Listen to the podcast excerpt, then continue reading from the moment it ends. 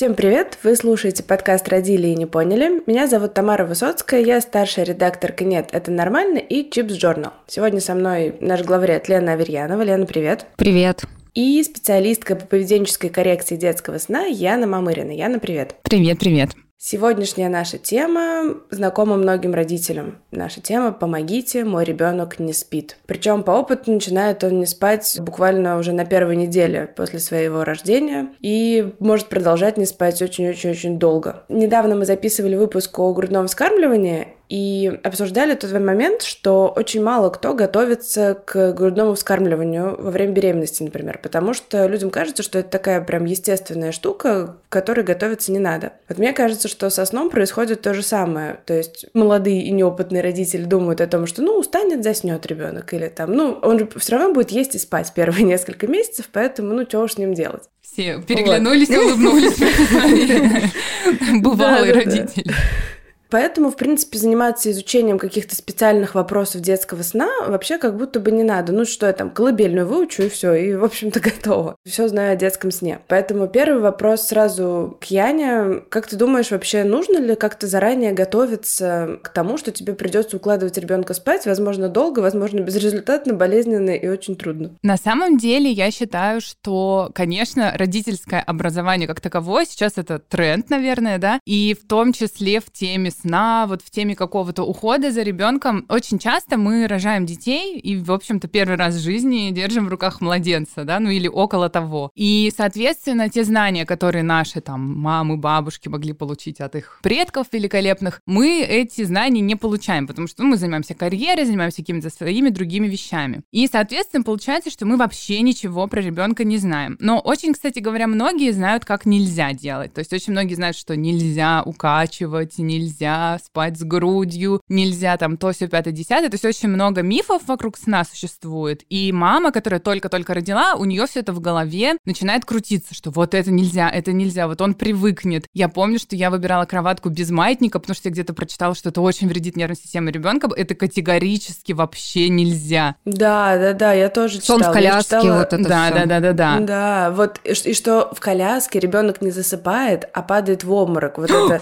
А, я помню помню, да, это какой-то адский, адский миф, который мне рассказали, когда я была беременна, и я думала, боже мой, бедный несчастный ребенок вообще. Ты плакала каждый раз, когда видела ребенка в коляске, который проезжал мимо тебя. Ну, у меня ребенок какое-то время спал в коляске, я очень сильно комплексовала из-за этого и переживала за него. Так вот, я считаю, что вообще во время беременности было бы здорово готовиться информационно. Вообще в моей голове есть такая идеальная картинка, где мы бы готовились, что, знаете, есть же школа приемных родителей перед тем, как усыновить ребенка, каждый родитель проходит определенные, ну не то чтобы испытания, но он получает определенные знания, то есть как вообще с этим ребенком взаимодействовать. Но школы естественного такого родителя ее не существует. И на мой взгляд, это такое упущение. Вообще в моем идеальном мире есть некая организация при женской консультации, где мама молодая ведет беременность, и она может там же прям посещать некоторые курсы, где будут специалисты рассказывать про то же самое грудное вскармливание, про сон, вот какие-то такие базовые вещи, по крайней мере, которых хватит на первые несколько месяцев, но в идеале на первый год ребенка. Но так как такого нет, то все-таки мой ответ тут скорее да, скорее стоит готовиться, скорее стоит информационно готовиться, но скорее не искать какие-то чудесные способы, которые позволят конкретно тебе справиться с твоим ребенком, а скорее изучать вот практическую сторону этого вопроса. То есть, например, есть много статей про время бодрствования ребенка, да, то есть сколько вообще в принципе ребенок в этом возрасте, его нервная система, насколько у него есть ресурс ресурс, чтобы бодрствовать, потому что очень часто молодые мамы этого совсем-совсем не знают, ну и как таковые признаки усталости, которые подает ребенок, мы их просто не видим, потому что мы не знаем, потому что мы не сталкивались с младенцами. А потом выясняется, что ребенок, он уже не то чтобы не хочет спать, он просто уже очень сильно перевозбудился, потому что нервная система очень лобильная, ребенку очень легко перевозбудиться. И он вот бодрствует, кажется, а у меня вообще младенец может по 5 часов бодрствовать и спит один раз в день. Вроде бы как супер. Знаете, это как как ребенок, который начал говорить в 9 месяцев. Звучит круто.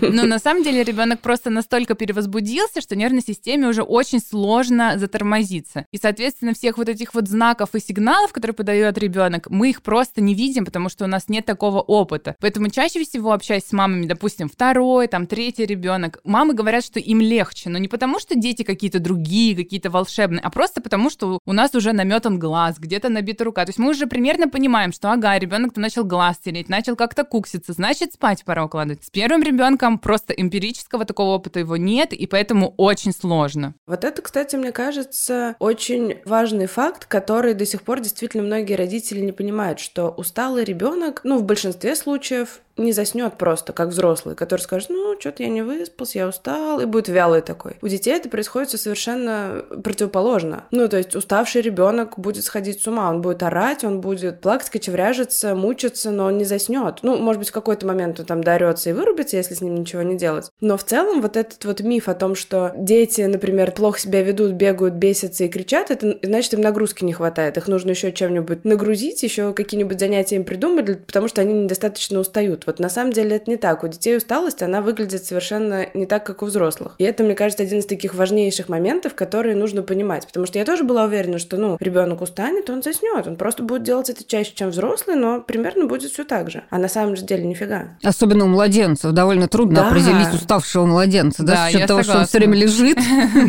Но на самом деле, я, кстати говоря, здесь бы поспорила. Мы тут затронули тему взрослых. Взрослый очень уставший просто ляжет и уснет. Я думаю, у каждого был такой опыт. Например, многие многие свадебные стилисты говорят, что невесты не спят перед свадьбой, потому что у них такой большой стресс, что они не могут уснуть. Но я не знаю, на своем опыте я это не могу точно вам сказать, потому что я отлично спала всегда. Но или студент, который не может уснуть перед экзаменом. Я перед дорогой не могу спать, очень плохо сплю. Вот, то есть какое-то нервное напряжение, которое нам копится, да, получается, что гормон стресса, кортизол, он выделяется в кровь, и ты вроде бы как лежишь, вроде бы темно, все, твоя кровать, все так же, все супер, но ты не можешь уснуть. И тут дело даже не в том, ребенок это или взрослый. Но просто если взрослый может какими-то внешними факторами скорее определить, вот я сказала, перед дорогой, я там привела пример со свадьбой или с экзаменом, перед какими-то нервными, волнительными моментами, то ребенка чаще всего существо достаточно нелогичное. И мама, особенно в первый раз столкнувшись, она видит, что просто время 12, а он почему-то кричит и кричит и кричит и кричит, и думает, ну, наверное, колики, наверное... Ну, приучила к рукам, приучила, Ну, конечно, слушайте. В этом проблема.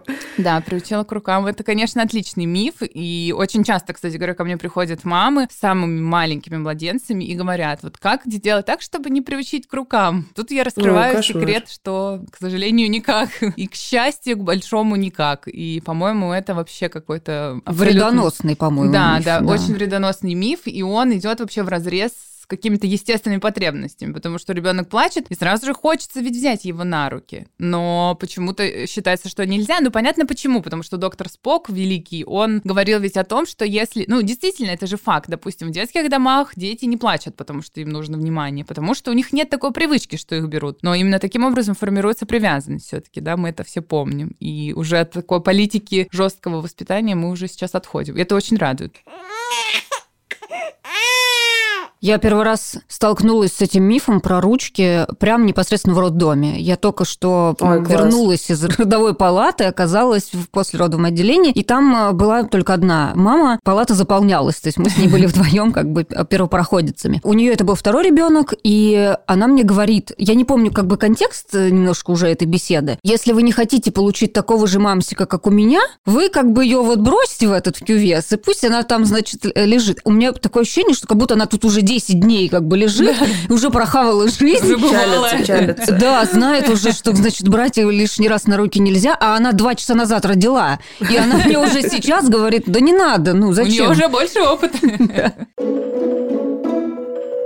Возвращаясь к чудесным книгам и всяким волшебным методам, да, вот мне кажется, существует очень много книг на эти темы. Вот там уложить ребенка там за, не знаю, 15 минут, там чудесный метод там доктора такого-то, доктора сякого-то. И на самом деле, если почитать какие-нибудь мамские форумы, там эти книги просто это такая притча во языцах, там их пересказывают, и там вот э, ссылают, иногда устраивают какой-то батл на именах, там, а вы по кому укладываете ребенка? Вот, этому, а вы по кому? На самом деле, ну, нельзя сказать, что эти методы не работают вообще. То есть у кого-то они действительно работают. Кто-то говорит, что вот я взяла книжку, я сделала вот от и до, как написано в книжке, и чудеса, у меня все случилось. И в целом я лично, как не специалист по сну, считаю, что ничего, наверное, плохого в том, чтобы эти книжки читать, нету. Но есть плохое в том, чтобы ожидать того, что они будут у вас работать ровно так, как описано в книжке. Потому что, да, прецеденты есть, но, наверное, все-таки нужно исходить из каких-то личных особенностей, личных потребностей ребенка. Здесь, на самом деле, та тема, которую мне хотелось обсудить еще даже перед тем, как я ехала, это маркетинг. Очень такой агрессивный маркетинг, который продает вот эту вот идею, что наладь сон за 10 10 дней, возьми себя в руки, сделай все, будет супер. Ну, это знаете, как э, бизнес-тренинги, да, которые сделают себя миллионера да. за неделю. Вот, в общем, это очень похоже на какие-то ожидания из той же оперы. Но, во-первых, мы, конечно же, берем как некое, знаете, дано, как было в школе, то, что все дети разные, все дети разные, и у детей разный тип темперамента, разная нервная система. У меня двое детей, и они погодки, то есть, соответственно, они растут практически в одинаковых условиях, но просто у них нервная система, и когда со стар старшей. Мы до трех лет буквально мы блюли режим как нечто святое, то с младшей два часа туда, два часа туда, достаточно просто. То есть просто у ребенка другой тип нервной системы. И здесь вообще, в принципе, даже идея того, чтобы оставить ее одну в кроватку и куда-то выйти, она не казалась мне такой ужасной не потому, что я стала более черствой мамой, а просто потому, что это был достаточно спокойный ребенок, который мог абсолютно нормально проводить это вот время самой собой. Это не значит, что я ее так воспитала. Я не думаю, что моя концепция воспитания воспитания как-то кардинально за полтора года, что между ними разницы э, могла сильно как-то измениться. Но в целом у ребенка просто более устойчивая нервная система. Есть дети более лобильные, есть высокочувствительные дети, которым, например, очень мешает любой посторонний шум. Там, не знаю, мама просто что-то делает на кухне, ребенок сразу же просыпается. И великое множество особенностей детей. Это первое, с чем мы сталкиваемся в работе. Второе, с чем мы сталкиваемся в работе, это абсолютно разные мамы. То есть, безусловно, есть ребенок с его определенным мозгом, с его определенным определенным возрастом, с его определенным типом нервной системы. И есть мама, опять же, со своими тревогами, со своими внутренними вопросами, со своими триггерами. То есть, например, есть мама, которая прочитала книгу и поверила в нее, вот знаете, как в Библию. Вот все. Для нее этот метод, это супер классно. Вот она очень вдохновилась. На самом деле, американцы очень любят и умеют писать такие книги больше мотивационные, да, нежели вот какая-то инструкция. То есть ты читаешь, и суть, грубо говоря, изложена на 10 страницах, но мотивация, история успеха — это остальные 200. И вот мама супер заряжается этим всем, и вот она идет и просто делает. И вот эта вот уверенность, она транслирует своему ребенку. А как мы помним, ребенок, он же считает себя такой частью мамы, он во многом на маму опирается. И если мама точно уверена, что все будет супер, то даже если она что-то делает неправильно, намного выше процент вероятности, что все получится, чем мама, которая, допустим, там взяла несколько консультаций, посмотрела 150 курсов, взяла разные мнения, но очень сильно сомневается. Опять же, мы тут не можем убрать психологию. Возможно, у мамы какие-то внутренние триггеры срабатывают, да, то есть, возможно, у нее были какие-то моменты, ее как-то укладывали, у нее какие-то есть личные сложности, трудности, которые она переносит, то есть все может быть даже глубже, чем просто вот процесс укладывания, чем сон. Сон, опять же, у многих мам он ассоциируется с привязанностью, с любовью, то есть, не знаю, весь день ребенок носится, бегает, а вот в момент укладывания тут мы уже лежим рядом, я там обнимаю, читаю книжку. И эти все факторы, то есть разные дети, разные мамы, разные нервные системы и у детей, и у мам, и чаще всего все-таки в современных семьях, в продвинутых, скажем так, семьях еще и папа существует, представляете, да, и он тоже принимает участие активное в воспитании ребенка, и у него тоже есть свое мнение. То есть, например, если мама уже настолько устала кормить ребенка ночью, что она уже готова его положить и подходить к нему просто гладить и утешать, то папа не готов слышать детский крик, и здесь возникает какой-то внутренний конфликт, да, то есть в целом, а еще бывает, что живут с бабушкой или присутствует няня, которая делает все не так, то есть поэтому сказать, что есть один один или там три универсальных способа, которые сотворят просто какую-то невероятную магию, конечно, так нельзя. И каждый случай, он индивидуален. И, на мой взгляд, вообще очень много вкладывается именно в то, чтобы мама наблюдала за своим ребенком. Даже не в то, чтобы какие действия именно мама совершает, а чтобы мама видела, например, там, ага, вот от этого он успокаивается, а от этого, наоборот, расходится. То есть, например, купание. Кому-то супер круто расслабляет, а кто-то, наоборот, во время купания начинается эти битвы водные, например, устраивать, да. Кто-то любит читать, а кто-то начинает тыкать тут же пальцем в книгу и возбуждается. Кто-то любит смотреть фотографии, а кто-то наоборот возбуждается. То есть очень много зависит скорее от наблюдения за ребенком и от конкретных выводов, что вот мой ребенок такой, вот вписать своего ребенка в какую-то свою картину и уже, соответственно, отталкиваться от этого и от своих возможностей, конечно, тоже. Родилась мысль, пока я это слушала, про то, что такая комплексная, про вот это отсутствие у нас опыта, да, что мы начинаем свой путь в материнстве, как правило, не имея никакого опыта взаимодействия с младенцами. И вот тут вот как раз вот эта лакуна, в которую все эти книжки и инструкции очень хорошо встраиваются. И кажется, что они знают лучше,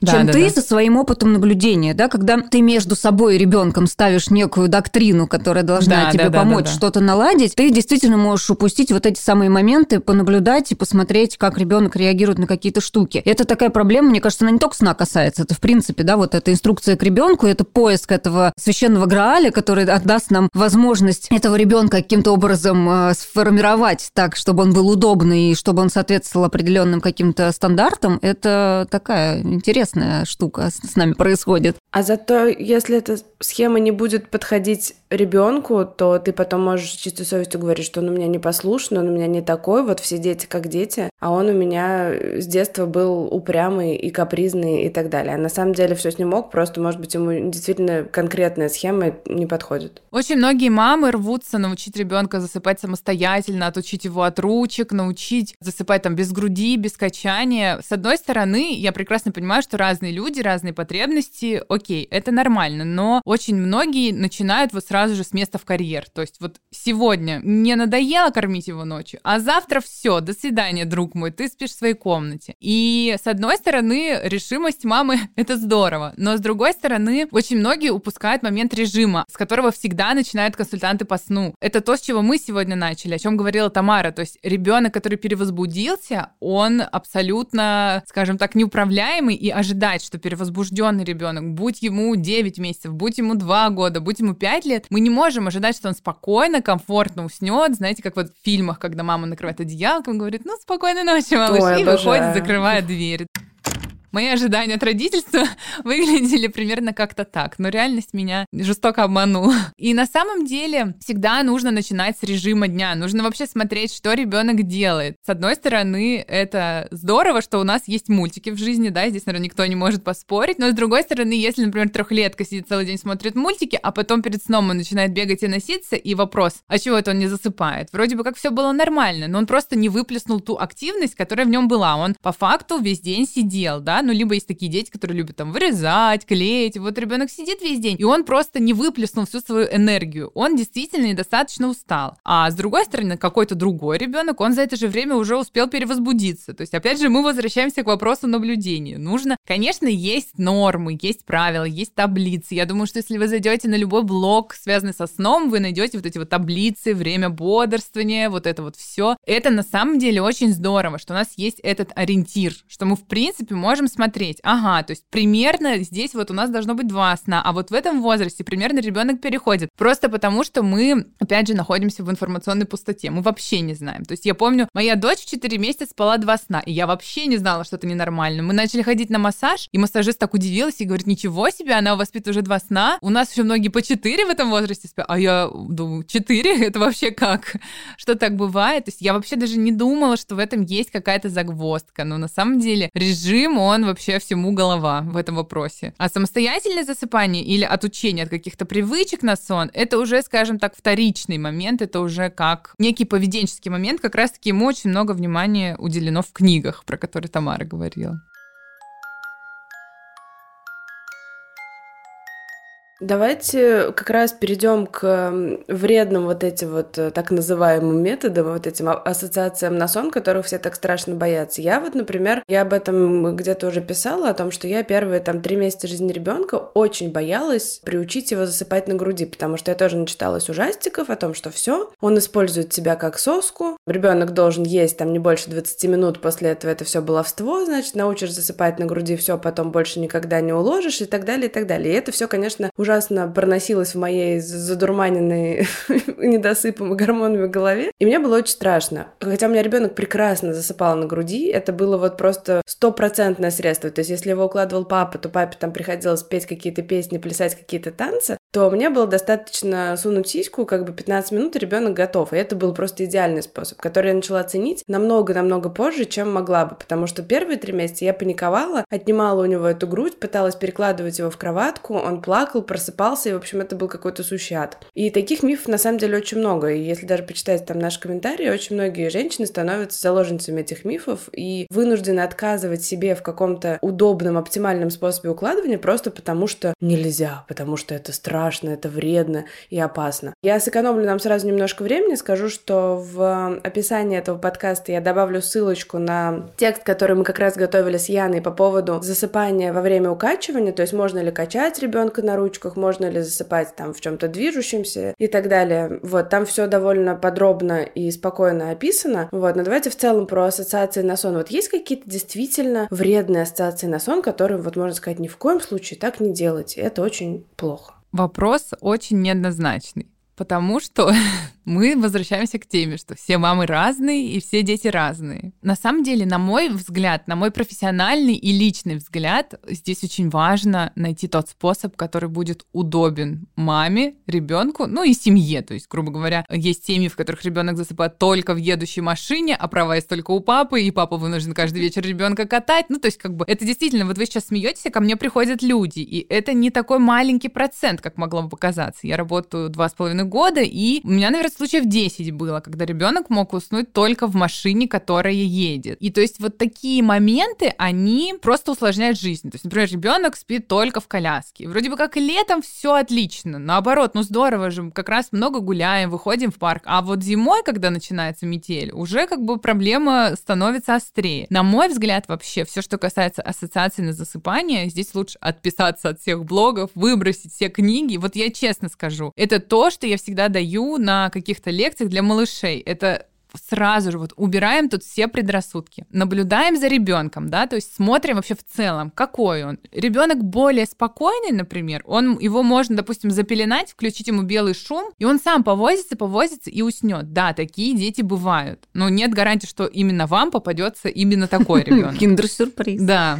Есть дети более чувствительные, например, которым действительно нужно затемнять, нужно включать шум, нужно пользоваться какими-то приспособлениями дополнительными. Кто-то спит там в шезлонгах, в коконах, мама дает грудь, всякие такие вещи. И это абсолютно неплохо. То есть мы помним, что чем младше ребенок, тем менее у него стабильная нервная система. То есть первый год с каждым месяцем нервная система меняется, и с каждым месяцем ребенок растет и становится более стабильным. Да что там в первый год, первые три года, да, он проходит определенные кризисы, и в в то же время в эти же моменты он растет. Поэтому я бы здесь дала совет такой. Пользоваться тем, что работает сейчас. Если не поломано, то давайте не будем чинить. То есть, например, нужно убрать все ночные кормления с одной стороны, звучит очень здорово, да, что, допустим, в 9 месяцев теоретически ребенок уже может вообще без еды спать. То есть физиологически ему уже еда не нужна. Звучит супер. Но практически, например, есть мамы, у которых детям 2,5-3 года, они вообще не просыпаются. То есть ребенок спит рядом, он проснулся, тут же где-то поел, тут же отвалился, и мама высыпается, мама прекрасно себя чувствует. Тогда вопрос, а зачем вам это делать? То есть вы всегда задавайте себе этот вопрос. Я не хочу, чтобы ребенок засыпал с укачиванием, допустим, потому что у меня меня там, ну, что-то болит, мне некомфортно, мне не нравится. Это тоже, кстати говоря, достойный аргумент. Мне не нравится так уклад ребенка. Окей. Но всегда э, смотрим, что на противоположной чаше весов. То есть, например, ребенку 4 месяца, у него кризис на кризисе в этом возрасте, у него много новых навыков, нервная система делает скачок, у него перестраиваются все системы сна, и ему, в принципе, сложно уснуть. И здесь у нас есть весы, то есть либо мы не даем ему грудь, не качаем его, либо ребенок не спит. И здесь я бы, если у вас есть такой выбор, то я бы советовала советовала плюнуть вообще на все советы добрые, на все блоги, на все вообще абсолютно рекомендации и укладывать так, как у вас получается. Потому что буквально там спустя несколько месяцев, когда ребенок выйдет из кризиса, когда он не будет болеть, когда все будет супер, и у вас будут внутренние силы на то, чтобы что-то менять в своих привычках, вы это обязательно измените. Но не нужно форсировать, не нужно младенца, который только-только родился, который вообще ничего не понимает, не нужно сразу же в какие-то его встраивать такие строгие рамки, тут вот это нельзя, это не нельзя, это нельзя. Разные способы засыпания, они не опасны. Вопрос только в том, что есть очень много мифов, мол, вот сейчас приучишь, а потом не отучишь. Но на самом деле я не знаю ни одного пятилетнего ребенка, который бы засыпал только с грудью. Вот скажу вам честно, еще, возможно, в три года встречаются такие дети. Их уже намного меньше, чем в два месяца. Но в пять лет уже нет. Все равно это определенный этап сепарации, определенный этап отделения ребенка от мамы. И нужно быть к этому внутренне готовым. Как маме, так и ребенку. Если мама не готова, конечно же, про младенцев здесь мы вообще не говорим. Какая здесь сепарация? Здесь, наоборот, первые три месяца у нас происходит донашивание, и мы укладываем так, как, в принципе, получается. То есть цель — это не приучить ребенка, а цель, чтобы ребенок ребенок спал и ел. И на самом деле это звучит очень банально. Я вспоминаю, когда я родила дочку, моя сестра спрашивала, а что ты делаешь? Ева же только ест и спит. Но на самом деле, чтобы организовать эти процессы, чтобы ребенок ел и спал, это нужно очень много ресурса. И давайте мы не будем тут мешать все подряд, и мы не будем сравнивать двухмесячного ребенка и годовалого, и думать, как же его отучить от ночных кормлений. Да, пожалуйста, никак. Лучше организуйте так, чтобы ребенок, в принципе, спал, чтобы он достаточно отдыхал, чтобы он просыпался в нормальном настроении, состоянии, а не просыпался просто от перевозбуждения и кричал до хрипоты. То есть здесь очень важен баланс, здесь важно не подгонять время, не думать, что если вот я такая молодец, отучила ребенка не в этом возрасте, а вот раньше, то это супер. На самом деле это не супер, в этом вообще ничего нет хорошего. Хорошее есть только в том, чтобы вся семья имела достаточно времени на отдых, а не для того, чтобы почувствовать себя матерью героиней и вот некой идеальной мамой с нимбом в голове. На мой взгляд, здесь вообще это очень-очень-очень второстепенно второстепенные задачи, какие-то ассоциации. А все-таки первое это чтобы ребенок ел и спал, и все. Вообще вот эта гонка за какими-то результатами, мне кажется, тоже часть вот этой нашей постсоветской и советской парадигмы воспитания, что вот младенец, даже вот сама по себе формулировка «после года станет легче». Да, то есть ты как бы первый год, побыстрее бы он закончился, надо его быстрее да, да, да. и как бы все в топку его. На самом деле первый год очень интересный сам по себе, да, когда вы сонастраиваетесь, узнаете друг друга. Очень часто вот это звучит пренебрежение к вот этому первому году, и мамы сами себя загоняют, получается, вот в эти рамки, что быстрее, быстрее, быстрее, быстрее надо какие-то нагнать какие-то стандарты, вписаться в таблички, надо все, чтобы было по схеме и так далее. И это тоже очень невротизирует самих родителей. А он у вас еще не ползает? Понятно.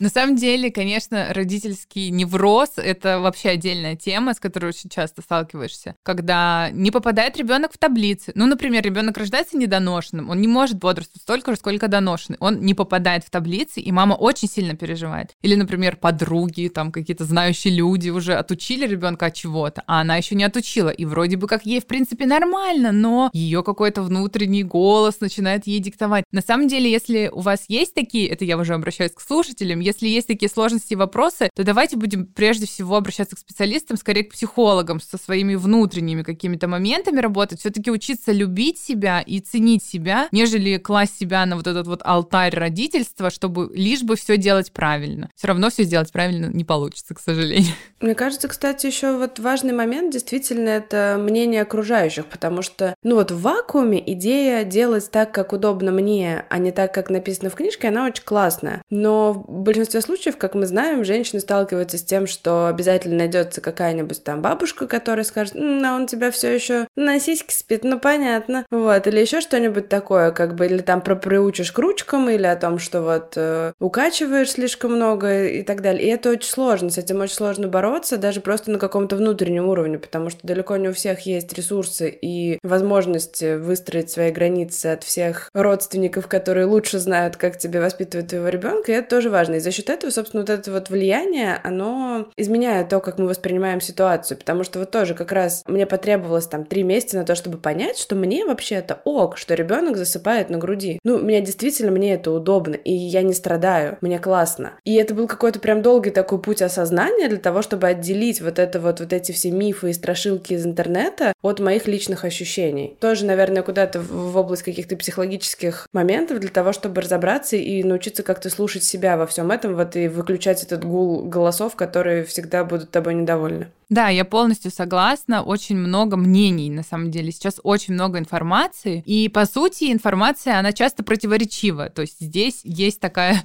не знаю, как ее назвать, ну, войной я не хочу называть, но есть некое противоречие, казалось бы, между консультантами по грудному вскармливанию и консультантами по сну. Особенно поверхностно многие так думают, что, мол, вот консультанты по грудному вскармливанию, они рекомендуют кормить ребенка вокруг снов, потому что ребенок максимально так хорошо расслабляется. Ну и, в принципе, многие дети, особенно после того, поползли, они уже не любят брать грудь во время бодрствования. А вот именно вокруг сна им супер. А вот консультанты по сну, мол, запрещают ребенка кормить. Да на самом деле здесь самая главная такая особенность в том, что никто никому ничего не запрещает. И здесь очень важно выработать стратегию комфортную для себя. И здесь я на самом деле сама себе бы задавала вопросы. Вот прям садитесь с листиком, с ручкой и вот думайте, что, например, я укладываю ребенка так-то, так-то. Мне нормально. Ну и, конечно, смотрите на ребенка. То есть, насколько ребенок? Он легко, хорошо засыпает, значит, все хорошо. Конечно, если мне, в принципе, нормально, но ребенок засыпает за два часа с истериками, здесь много вопросов уже есть, да, возможно, все-таки стоит что-то подкорректировать и решить какие-то вопросы с режимом, возможно, способом укладывания, возможно, посмотреть, как вы его расслабляете, возможно, ребенку не подходит, допустим, ребенок начинает уже отказываться от груди, а другого способа еще не нашли, и здесь такой вот момент перелома у ребенка происходит, ему сложно перестроиться на какой-то новый момент. То есть здесь тоже важно давать и себе, и ребенку время на то, что каждая новая привычка, она все-таки не очень быстро. Даже тот же перевод из маленькой кроватки, да, вот из детской в большую кровать. Ну, у тодлеров у многих происходит этот чудесный момент, о котором почему-то очень мало говорится, но на самом деле этот момент достаточно болезненный, потому что около двух лет многие тодлеры уже умеют вылезать из своей кроватки, но еще не могут там лежать, потому что они, ну, у них недостаточно воля, в принципе, развита, и они не особо понимают, что вообще от них требуют. И вот этот вот переход из э, маленькой кроватки в большую, он часто достаточно стрессовый для мамы прежде всего и для ребенка. И здесь долгое укладывание может длиться просто неделями, и мама сидит и гладит, или там поет песенку, да-да-да, все супер. Но ребенок привыкает, конечно, постепенно.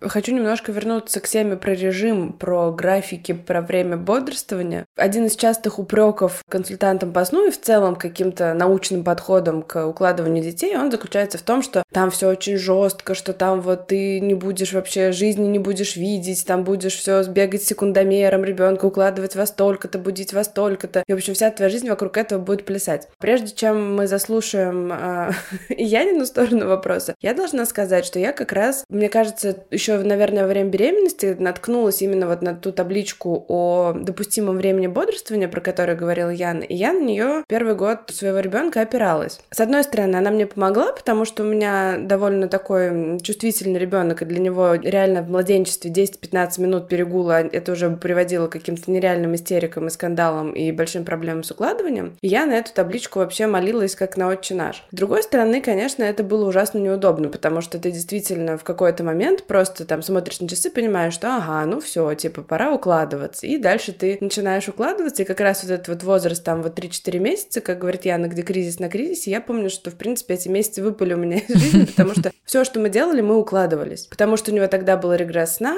он долго укладывался, снов было еще много, то есть там как раз 3 или 4 сна, вот. И, собственно, и спал он мало, спал он типа 40 минут, просыпался недовольный и тоже был не очень, в общем, мы бодрствовали там час, потом снова начинали укладываться. И, в общем, это была какая-то бесконечная череда укладываний и просыпаний. Очень часто можно столкнуться с критикой о том, что, ну, так быть не должно, вообще-то это все противоестественно, это очень сильно портит э, родителям жизнь, и вообще так не надо, что, типа, вот сон — это такая естественная какая-то природная штуковина, которую не надо менять, не надо вмешиваться, а можно просто расслабиться, и оно само. Бывает ли, что оно само, или как? Да, бывает, безусловно, бывает. Бывают дети с такой нервной системой достаточно устойчивой. Они вырастают такими достаточно спокойными детьми, да, в перспективе. Ну, возможно, и нет, в общем-то. И эти дети очень легко засыпают, и, в принципе, они сами неплохо чувствуют, когда им пора спать, просто закрывают глазки, мама делает какой-то минимум, ну, я не знаю, кто-то белый шум включает, кто-то дает соску, и все, как бы ребенок уже уснул. Но есть более чувствительные дети.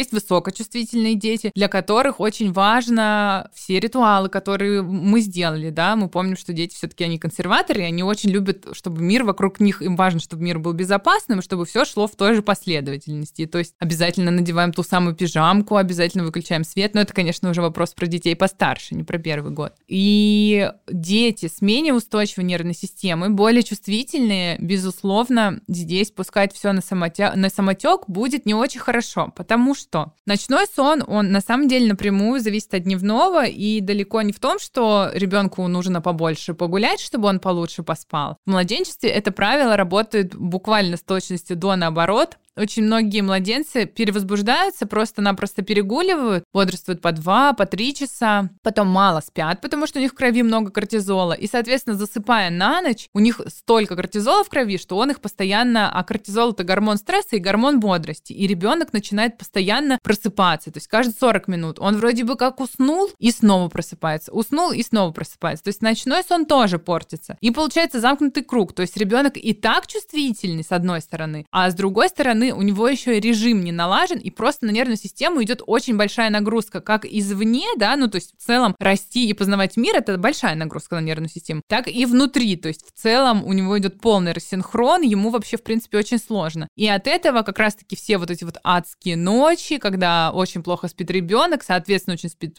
плохо мама и вся семья, и кажется, что ребенка вообще невозможно уложить, да, то есть кажется, мы уже все делали, и качали, и плясали, и в машине возили, а ребенок никак не спит, просто потому что он перевозбудился. Есть такая штука, как накопленный недосып. Это, например, если ребенок чувствительный, и мама плюсом придерживается неких вот этих вот методов какого-то естественного воспитания, ну, мол, захочет и уснет сам. С одной стороны, звучит вообще вполне здраво, потому что сон это наша базовая потребность, все будет здорово, но с другой стороны, нервная система ребенка нагружается, нагружается, нагружается, нагружается, а потом ребенок еще достаточно маленький, то есть, например, там полгода ребенку, а у него истерика на истерике. Но, конечно, это не возраст для истерика, просто потому что ребенок очень устает, у него уже есть определенная хроническая усталость, и он уже не засыпает, а, знаете, вот так вот вырубается. Наверное, каждый взрослый человек, ну, допустим, если ты интенсивно работаешь или в какой-то дороге, то ты потом приходишь и ты очень быстро засыпаешь, сразу же проваливаешься в глубокий сон. Это такой механизм защиты организма. Плюсом это влияет на иммунитет, то есть, безусловно, есть доказательства, научные исследования насчет того, что дети действительно чаще болеют, если они плохо спят, если совсем вот этот вот вопрос пущен на самотек. Но, опять же, если ребенок с более стабильной нервной системой, я просто об этом так рассуждаю, потому что у меня у самой две абсолютно противоположные дочери. Если старшая была высокочувствительным ребенком, и мы носились с режимом не мне было иногда, вот я очень хорошо понимаю Тамару, иногда я просто очень жутко раздражалась на эти все нормы, на эти все режимы, потому что мы приходили, допустим, в гости к родственникам, и только начинали все собираться, а нам уже нужно идти домой, чтобы с Евой провести все манипуляции и уложить ее спать. Меня это просто выматывало, и меня это очень злило. Но в то же время я понимала, что если я махну рукой на это все, то тогда наше укладывание превратится в цирк просто, и это будет абсолютно невыносимо. И поэтому я старалась... Да, то есть цена этого вопроса, да. она огромная огромная. Да, слишком велика цена. И поэтому я старалась, первые, наверное, три года я просто, у нас был очень четкий и очень строгий режим, но не потому, что я консультант, и не потому, что я вот занимаюсь детским сном, и потому что для меня это так важно, я хочу всем показать, какая идеальная мама, а просто потому, что с моим ребенком это супер работало. И в то же время младшая дочка, которая, в принципе, она какая-то более спокойная, у нее более нервная система стабильная, она достаточно спокойно засыпала, и на самом деле я двигала ее режим под режим старший, так как это было мне удобно, и ребенок абсолютно спокойно переживал это все, то есть э, какие-то поздние где-то укладывания, абсолютно все нормально для нее было. Если там один-два дня что-то идет не по режиму, какие-то отпуски, какие-то такие моменты, для нее это было абсолютно нормально. Со старшей дочкой, хоть она была и старше в тот момент, я еще не могла таких себе вольностей позволить. У меня с режимом э, история такая, что в нашей семье высокочувствительный ребенок это я. Я не могу э, как бы жить, когда все не идет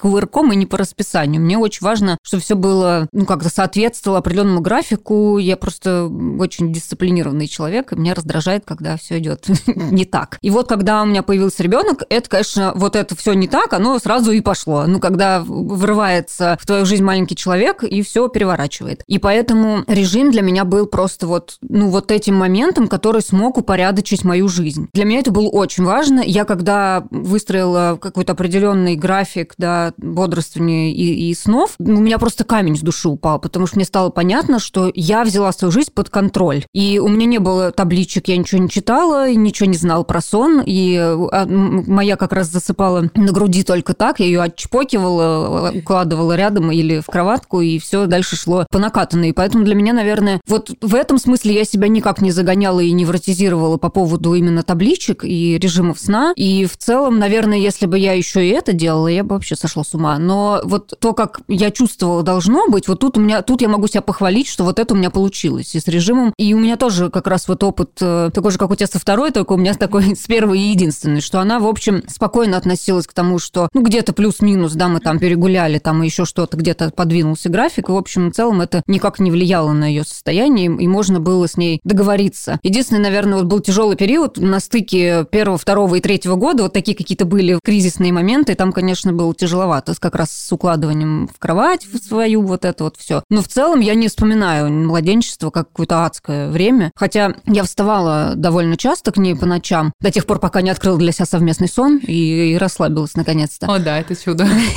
Я, кстати, сегодня прочитала, пока ехала и готовилась к подкасту, прочитала результаты исследования, они опубликованы в журнале Sleep, проводилось в Германии, там две с половиной тысячи женщин, две с половиной тысячи мужчин, две двести мужчин, две с половиной женщин. В течение нескольких лет, с 2008 по 2015 год, значит, с рождением детей рассказывали, как они спят. И выяснилось, что при первенце женщина в среднем теряет час ночного сна, а мужчина 13 минут. Миленько. И вообще, в принципе, депривация сна в том или ином виде продолжается в течение первых шести лет жизни ребенка. Живите теперь с этим. Какой ужас.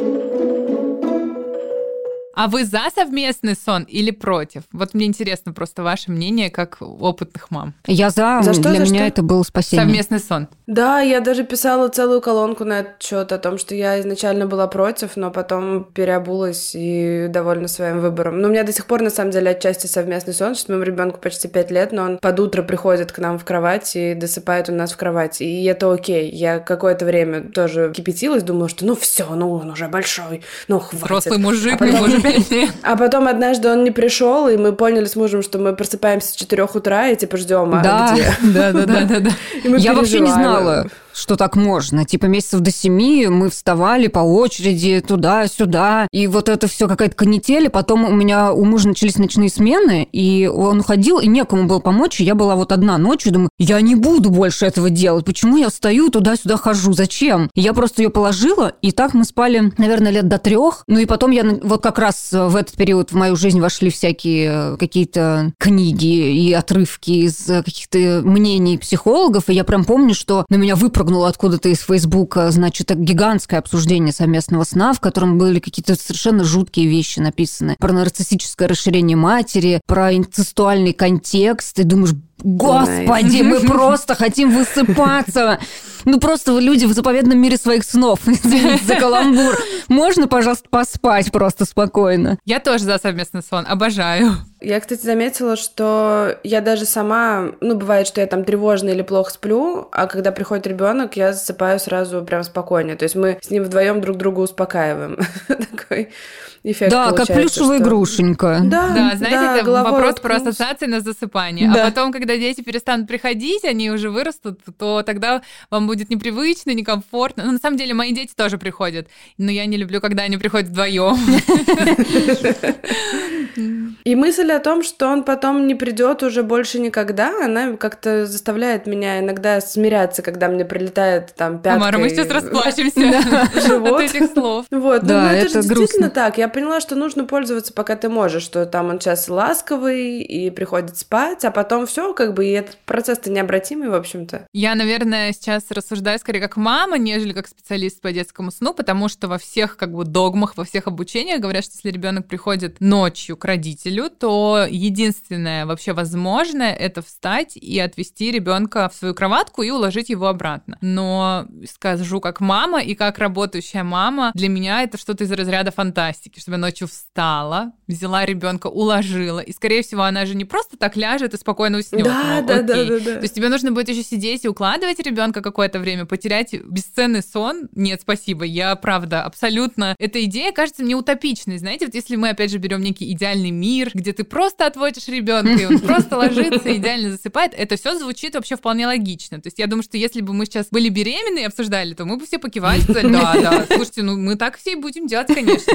Но так как мы уже имеем за плечами определенный опыт, для меня, честно говоря, сон здесь ценнее, чем сепарация с моими детьми. Абсолютно. Поэтому абсолютно. я просто понимаю, что в какой-то момент они перестанут приходить, и я, наверное, буду скучать по этому, но... Не, я пробовала, я пробовала отводить, меня хватило, мне кажется, на одну ночь, потому что я поняла, что я отвожу. Во-первых, я получаю еще вот эту истерику, которую мне нужно успокоить. То есть это не то, чтобы ты в полусне отвел и пошел дальше спать. Нифига. То есть ты должен быть полностью вообще бодрствующим человеком для того, чтобы что-то там поговорить, его отвести. При этом он засыпает плохо, он начинает просыпаться и приходить к тебе каждые 20 минут. Ты каждые 20 минут как дурак бегаешь между спальнями. В общем, я очень быстро поняла, что это, ну, не работает. Да, там же еще ответное сопротивление, как бы на твое, да, вот на твое нежелание уже продолжать эту войну и просто быстрее бы уже это все закончилось. И, конечно, ну, это какой-то ребенок в сферическом вакууме, который не будет сопротивляться, потому что мама уводит его куда-то. Ну что это? Здесь, знаете, такие скорее весы, типа твой личный ресурс и вообще в целом комфорт и дискомфорт. То есть, если, например, вам супер дискомфортно, что ребенок приводит, то лучше уже потратить две недели. Да, вы будете вставать, да, вы будете там, не знаю, сидеть с ребенком, вы будете ему как бы повторять, что нет, мы не, мы не приходим к маме с папой, но вы прямо две недели по-честному этим занимаетесь и прямо отводите, отводите, отводите. Вы жертвуете сном, не знаю, как досыпаете днем, досыпаете с утра, то есть как-то организуете весь этот процесс, но обстоятельно. Не так, что вот мне завтра с утра на работу, но я все равно попробую, а нет, не получилось, что-то пошло не так. Конечно, нет. То есть если вы понимаете, что мне супер неудобно, то нужно этим вопросом заниматься. Но если вы просто вот на вас выпрыгнула какая-то статья и зародила в вас тревожность, то лучше все-таки с этой тревожностью поработать и делать так, как вам удобно, нежели тут какие-то хаотичные шаги предпринимать просто потому, что какое-то чувство вины или чувство чего-то непонятного в вашей душе зажглось. Я вообще, на самом деле, очень против эмоционального какого-то налаживания сна, что вот все очень плохо, он меня достал, давайте быстренько сейчас его чему-нибудь научим. На самом деле это колоссальные затраты сил, особенно что касается ночного сна. То есть если мама решила, что ей нужно отучить ребенка, ну действительно бывают такие случаи, что нужно. Не знаю, мама куда-то уезжает, хочет там лечь в больницу, или ситуация, когда ребенок, например, дневной сон спит только на груди, и вот мама ведет его в детский садик. На мой взгляд, это скорее вопрос родительской ответственности, чтобы сначала ребенка научить,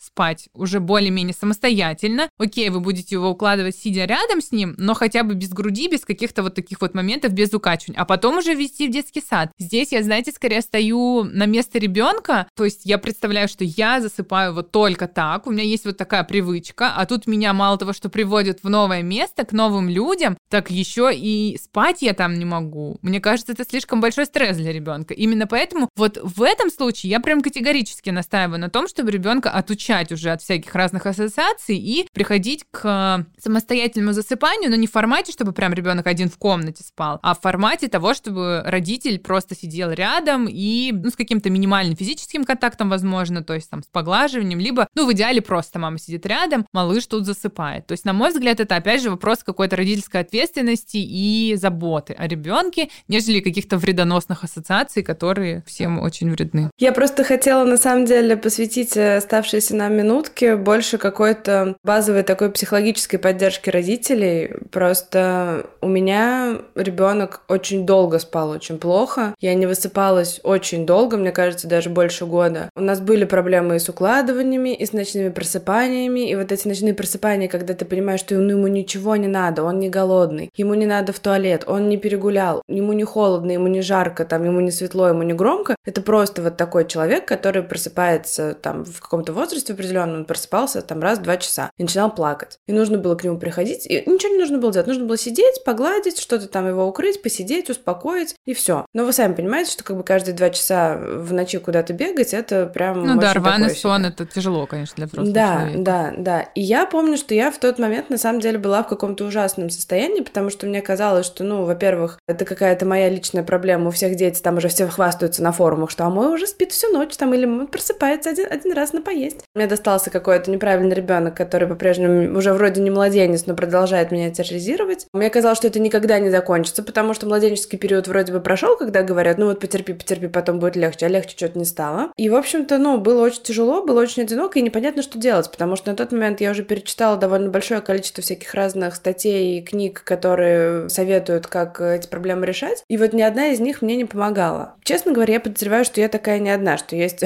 есть да, родители, конечно. у которых действительно тяжело, и есть ощущение, что они все попробовали и все сделали, и все прочитали, и все делают правильно, и все молодцы, а ребенок, зараза, такая все равно не спит и не спит, вот хоть ты расшибись. Поэтому мне хочется, наверное, может быть, не столько какие-то советы давать, потому что давать советы в пустоту — это бессмысленное занятие, а просто сказать, что вы не одни, вы не уникальны, это в данном случае хорошо, потому что существует довольно много родителей с такими проблемами, и рано или поздно это, ну, правда наладится, просто может быть не так быстро, как у других родителей. Да, на самом деле я тоже одна из тех мам, вот я присоединяюсь к Тамаре, видимо, у нас дети какого-то похожего типа темперамента, потому что у нас тоже очень долгие были проблемы. Ну, проблемы, я не могу их назвать проблемами, да, то есть сейчас я уже могу сказать, что это скорее особенности, которые давались нам с мужем очень тяжело. И действительно очень было сложно и с пробуждениями, и с укладываниями. И мне казалось, что мы собрали просто все боли мам, да, о которых я слышала. Мне тоже казалось, что мы собрали все эти боли. И, по сути, конечно же, я начала глубоко копать и изучать эту тему именно потому, что у нас были большие проблемы со сном, большие проблемы с засыпанием, засыпанием. И я скажу честно, что я искала волшебную таблетку. Я думала, что вот сейчас я еще вот это вот обучение пройду, и уже точно я буду знать, что же с тобой такое не так, как сказала Тамара. А вот сейчас я еще вот это обучение пройду, и уже вот точно буду знать. А потом я родила вторую дочку, и я поняла, что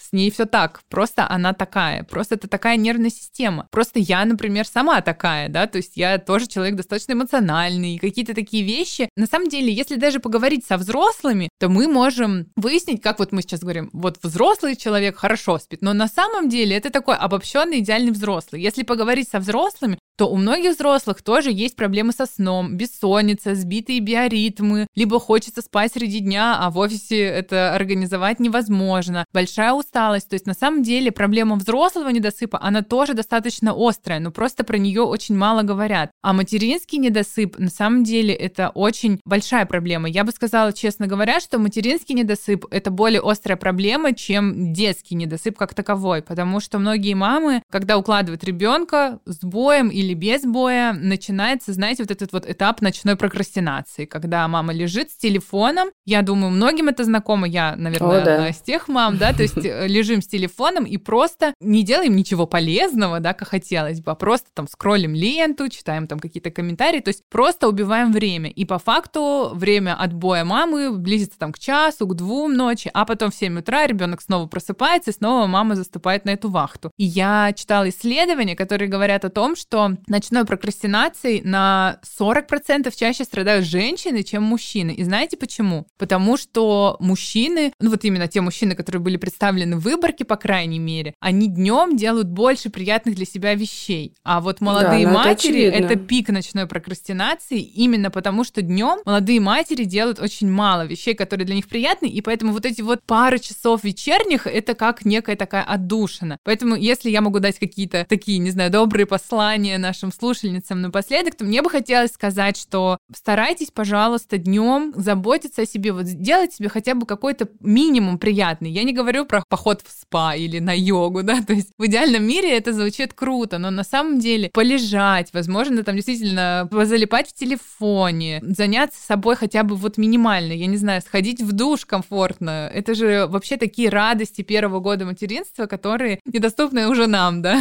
потому что это уже не кажется такой такой большой сложностью. Ну, в общем, конечно, скорее тут забота о себе молодых мам, она, наверное, беспокоит меня больше. И вот материнский недосып, мне кажется, это более острая и сложная проблема, чем детский сон. Потому что детский сон, как показывает практика моя и практика Тамары, он, наверное, после трех лет уже этой проблемы, ну, не существует. Все-таки нервная система, она стабилизируется. И если ребенок здоров, то есть мы не берем неврологические какие-то отклонения, если ребенок здоров, то в целом, ну, если взять среднюю такую температуру, уже все порядке. Мне кажется, очень важная мысль, которая, в общем-то, проходит, кажется, по всем выпускам нашего подкаста, это мысль о том, что очень часто у нас родительство воспринимается как жертва и функция, что вот ты расшибись в лепешку, чтобы твой ребенок жил благополучной жизнью. А какой ценой это достанется тебе, никого не волнует. Очень хорошо, что это волнует нас. И надеюсь, что волнует тех, кто нас слушает. Да. И напоследок я обратилась к слушательницам, а я хочу напомнить нашим слушателям о том, что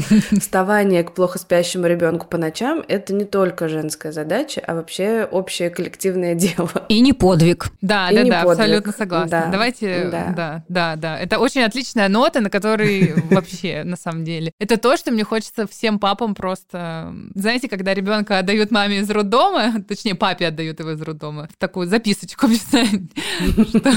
Памятку, памятку. Это и твой ребенок тоже. Помните, как в «Короле льве»? Там твой ребенок орет. Там до 7 утра это твой ребенок. Да, да, да. Да, это Но вот на самом деле в реальности, да, немножко по-другому все работает. Наверное, надо как-то договариваться Особенно с младенцами, да, которым, казалось бы, нужна только мама но маме тоже нужна помощь и поддержка. Поэтому нашим слушателям мы это передаем. НЛП боевое. Спасибо большое Друзья, спасибо большое, Яна. Было интересно, надеюсь, было поддерживающе. Мне кажется, основной момент, который мы сегодня поняли, что не существует волшебной кнопки, универсальной таблетки, супер чудесного способа, который бы работал на всех детей одновременно, это невозможно. Нет ничего плохого в том, чтобы читать книги, что-то узнавать, но при этом обязательно нужно всегда ориентироваться все-таки на себя и на своего ребенка. Это самые главные люди, которые участвуют в процессе укладывания, а все остальные пошли нафиг да? Да. Да, согласна. Да. Лучше Всё. быть довольной мамой, чем идеальной мамой. Есть. Да. Аминь. Аминь. Все. Спасибо. Спасибо. Спасибо. Друзья, слушайте нас на всех удобных платформах, подписывайтесь, ставьте лайки, рекомендуйте друзьям. До новых встреч. Пока-пока. Пока. Пока. Пока.